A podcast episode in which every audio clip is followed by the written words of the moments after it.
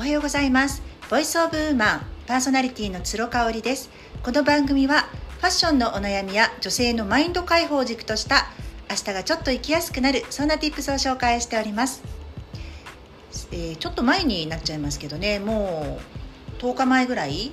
に神戸に私の妹家族が来てくれた話。もうインスタグラムでも散々リールで上げたりとかしてますしあのもういいよって感じだと思うんですけれどもいまだに私余韻に浸っております。もう妹はねアメリカに帰ってしまったんですがその妹にもずっと毎日のように LINE なりダイレクトメッセージなりで伝えてるんですよ。何を伝えてるかっていうともうとにかく楽しかったしあなたたち家族が神戸に来てくれてからもう穏やかに過ごせるし全てがうまく回ってるっていうのを伝えました。でまあ、うちのあの妹はご存知かもしれないんですがあのヒーラーなんですね。ヒーリングの仕事をなりわいにしておりますので、まあ、そういうスピリチュアル心に従って生きるっていうことをあのもう人生のライフワークライフワークとして生きているんですよ。なのでねこういうちょっと恥ずかしいなって思うじゃないですか肉親同士で話すには。ただ私はねあのーまあ姉と妹が海外の方と一緒になってからさらにっていうのもあるし私自身が子供たちに言葉でこう伝えたいなって思う気持ちが強いのであの結構感謝とかねあの愛とか愛の言葉とか伝えてます。皆さんどうですかね？家族とかに大好きだよとかあの伝えてますかね？あのこれってすごいことでも何でもなくってとにかくあの回数というか経験なんか回数を重ねれば言えるようになるんですよ。習慣化すると思うんですね。で「言わぬが花」っていう言葉って日本にあると思うんですけど私これは風の時代になって淘汰されていく考えの一つなんじゃないかなって思います。あの嫌なことも嫌だって意思表示を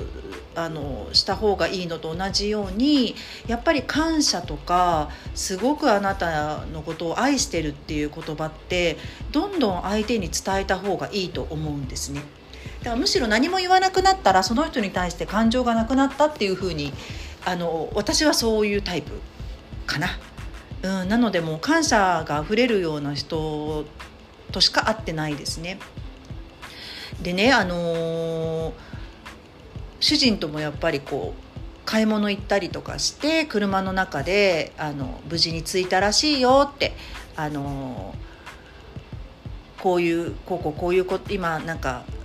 やってるらしいよとかねあの彼女インテリアとかその家のあのこととかをやるのがすごく好きなのでオーガナイズするのが好きなのでまああのこういうことに今従事してるらしいよって話をするんですよね。そうするとやっぱり楽しかったよね神戸に来てもらえたあのタイミングでっていう話に主人ともいまだになるんですよ。10日経った今でもね。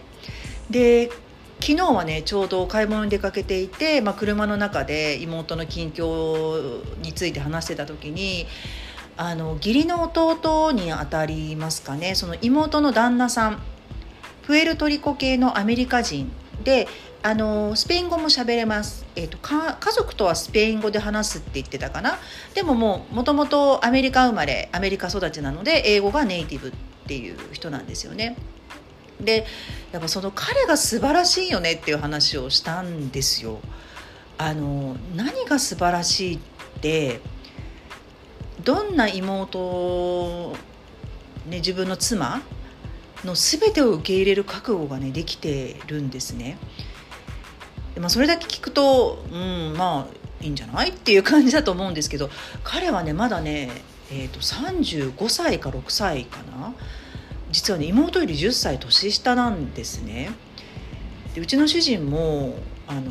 よく言ってるのが男の子っていつになったら大人になるんだろうっていう話をしててねうちの息子たちとか見てると可愛いんですけどなんかいまだにこうぬいぐるみごっこしてたりとか考えも幼稚だったりとか同じ学年の女の子とちょっと違うじゃないですか。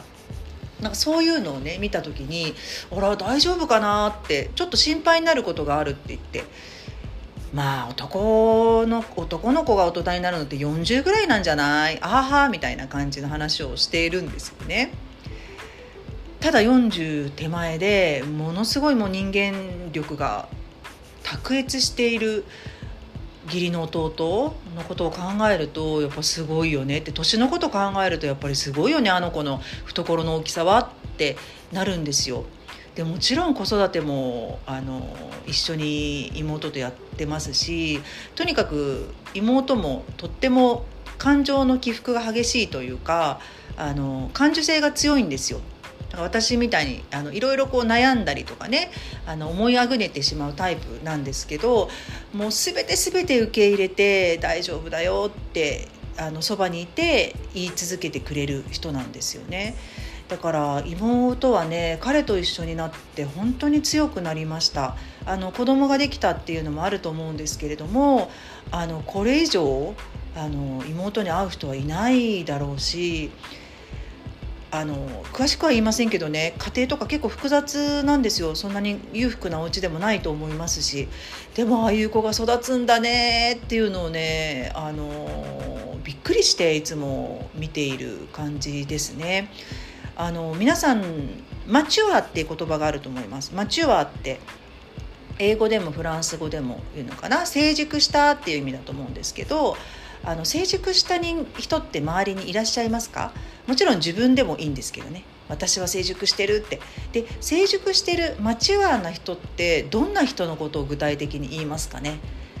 成熟ってすでに、えー、熟熟しているっていう意味ですよね。漢字で書くと。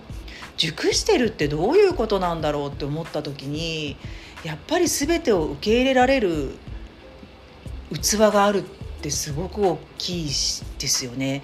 で義理の弟はね人と比べたりとか決してしないっていうことを妹が言っててそれも30代ですごいなって思いましたで上昇志向とかもちろん夢とかあの持ってるんですけれどもそれはその人を蹴落としてっていうことではなく自分自身の夢をシンプルに持ってるっていうことなんですよね。あの彼はサラリーマンなのであのもちろん先輩後輩とかねあとやっぱアメリカは人種の壁があったりしますのでいまだにねやっぱりこう差別されたりとか年下だからってバカにされることってすっごく多いって言うんですよ。でもそれも全てこう受け流してというか受け入れてというかねあのしてるんですよねだからね私より一回りぐらい下なんですけど学ぶべきところが本当にあってうちの主人にもすごく義理の弟似てるとこがあるんでねあのうちの主人も本当に全てをこうあの受け入れてあの120%サポートしてくれる人なのであの人の旦那さんを見て改めて自分の旦那さんに感謝するっていうことかなって思いました。そうなんか30代の話をしたんですけれどもこの前の日曜日のセミナーでねあのある方からご質問をいただいたんです。お名前出さないのであの全然個人情報にはならないと思うんですけれどもあのブランドをお持ちの方で、まあ、展示会とか私も「ポップアップとかやったりするんですけれどもそういう「ポップアップにあの一人で来る女性っていうのはあの絶対自分の目で確かめて自分の目を信じて私のそのブランド側のね人の話もじっくり聞いて物を買ってくれるくれますよねと。でカップルもあの大体男の人がいいじゃんって言って買ってあげるよって、まあ、1万円台ぐらいの商品が多いみたいなのでそういう会話が自然に来るらしいんですがあのその方曰くですね一番厄介なのは女同士2人で来た時だって言うんですよ。で1人の人が誘ってきているので、えーと、例えば A さんが B さんを誘ってるとしますよね。そうすると A さんはもともとそのブランドに興味があるが B さんは全然ないと。そういう立場の時って必ず起こるのが B さんがその商品に対してねケチョンケチョンに言うらしいんですよ。でそんなの全然似合わないとか、えー、これなんとか見たいちゃうみたいな関西なんでね。だからちょっとこうあの、えー、ディスるっていうかあの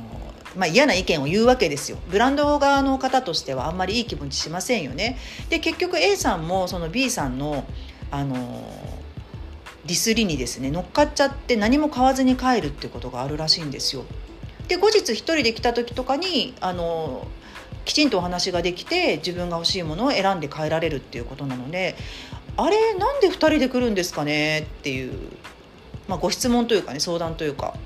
でうん分かる分かると思ったんですよね。それねきっとね、あのー、人をやっぱり褒め褒めたりとかものを褒めたりとか、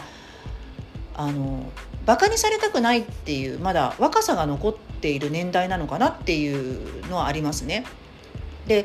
あのーびっくりしたのが私やっぱ周りにそういう友達が一人もいないんですね私がこう誘ったブランドでにあの私以上にはまってしまうってことはあってもそれをけなして「あのかおちゃんそれ変変だよ」とか「もうそれおかしいわ」とかね言う人は一人もいなくってあそういうなんか人間関係を築いている人っているんだなってそこにまずびっくりしました。自分が選んだものをこうねあのジャッジされたり否定されたりとかするのってあの真っ当な理由があってねあのそのブランドに対してすごく造形も深くってあの意見として言うのはすごく大事だと思うんですけれどもまあやっぱり知らないものって皆さん否定したいじゃないですか。怖いから、うん、何者かわからないものにお金を出すとかってすごく怖いでしょ。なんかそれをこうあの類は友を呼ぶじゃなくて呼ぶみたいな感じで自分の友達にもその価値観を押し付けようとするっていうのがねあの先ほどのお二人の間にある人間関係の構図なんじゃないかなっていうふうに思ってああ私は絶対ないなと思ったんですよね。うんまあ、褒め合うばかりが人間関係友人関係とは決して思いませんけれども自分が選んだものを知らないのにね頭ごなしに否定をしてくるような人は私の周りにはいないなっていうふうに思いました。人間力の高さとあと成熟したマチュアな人ってどんな人っていうお題でね今日はお話をいたしました。最後まで聞いていただいてありがとうございました。それではまた明日。